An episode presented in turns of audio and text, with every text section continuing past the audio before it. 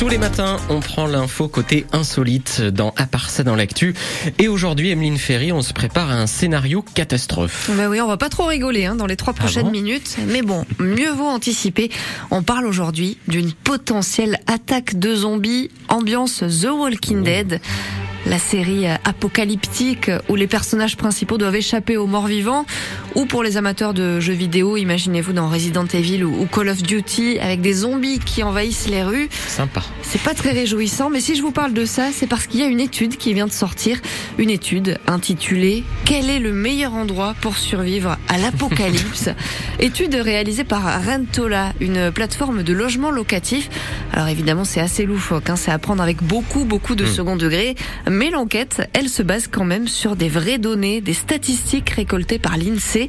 Pour établir un classement des endroits les plus sûrs, il a fallu étudier plusieurs critères. D'abord, la vulnérabilité du territoire. Là, on a regardé la densité de population pour voir si l'épidémie de zombies se propagerait vite ou pas, le nombre de médecins aussi.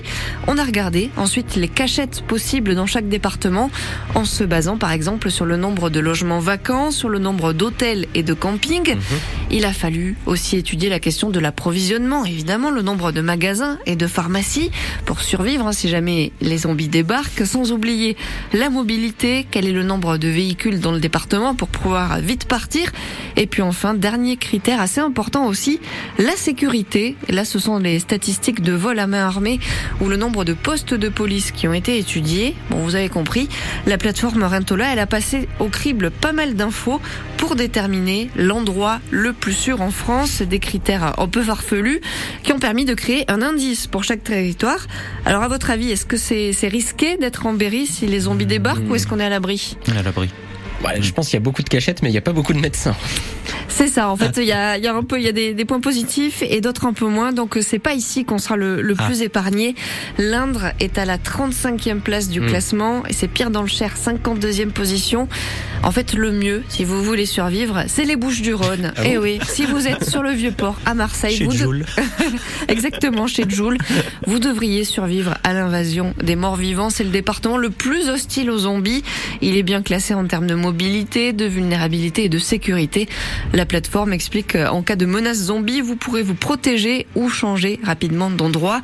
Et puis être dans le sud, être proche de la mer, ça crée une frontière naturelle. Donc voilà, si jamais les zombies arrivent, je vous donne les bons plans, les endroits où aller vous réfugier.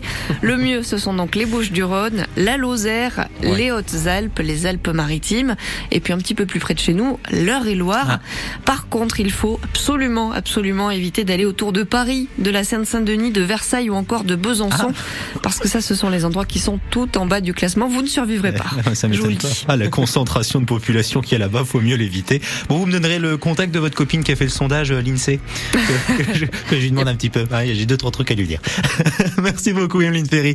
À part ça, dans l'actu, qui revient tout à l'heure au cœur du 6-9 France Bleu Berry.